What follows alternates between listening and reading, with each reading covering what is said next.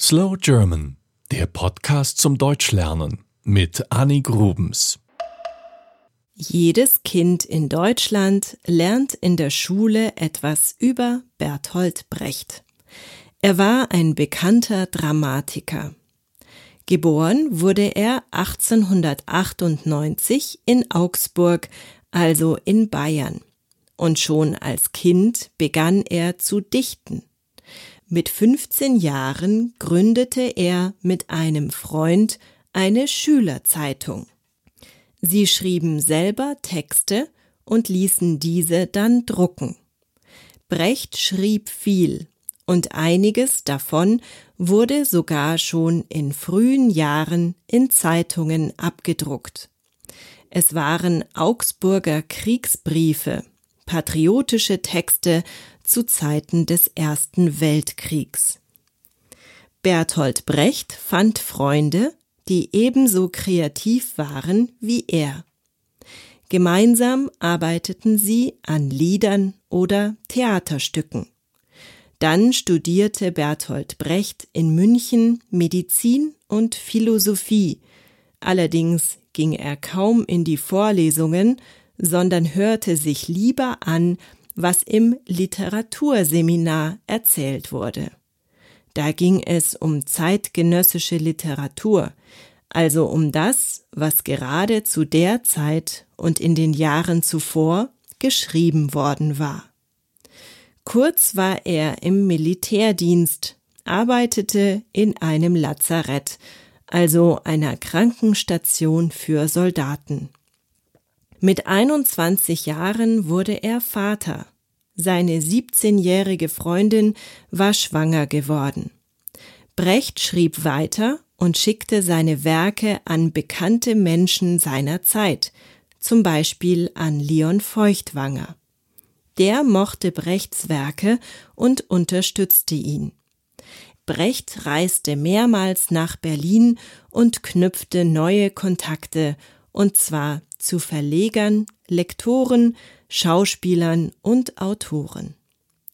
1922, da war Brecht gerade mal 24 Jahre alt, wurde sein erstes Stück auf einer Münchner Theaterbühne aufgeführt.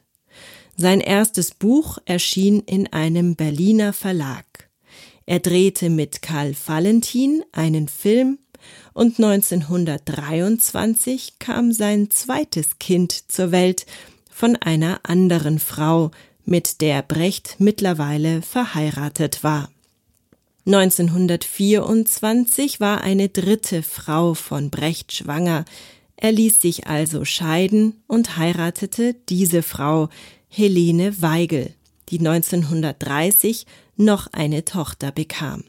1928 schrieb Brecht seinen größten Erfolg, die Drei-Groschen-Oper. Ihr kennt vielleicht auch Mutter Courage oder Der gute Mensch von Sezuan. Brecht zog nach Berlin, wurde Kommunist, arbeitete als Regisseur und arbeitete mit Kurt Weil zusammen. Sie verbanden Theater und Musik. Als die Nationalsozialisten stärker wurden und Brecht bedrohten, flüchtete er ins Ausland. Seine Bücher wurden von den Nationalsozialisten verbrannt und seine Werke verboten. Brecht war in Paris und arbeitete weiter. 1941 reiste er mit seiner Familie nach Kalifornien. Er wollte dort als Drehbuchautor in Hollywood arbeiten. Weil man ihn hier nach Kriegsbeginn für einen Kommunisten hielt, reiste er in die Schweiz, nach Kriegsende wieder nach Berlin, diesmal nach der Teilung in den Ostteil der Stadt, also Teil der DDR. Er gründete 1949 das Berliner Ensemble. Das ist heute eines der bekanntesten Theater in Berlin. 1956 starb Brecht. Über 16,5 Millionen Bücher von Bertolt Brecht hat allein der Surkamp Verlag bislang verkauft. Jedes Jahr werden nochmal 300.000 Bücher verkauft. Das war Slow German, der Podcast zum Deutschlernen mit Annik Rubens. Mehr gibt es auf www.slowgerman.com.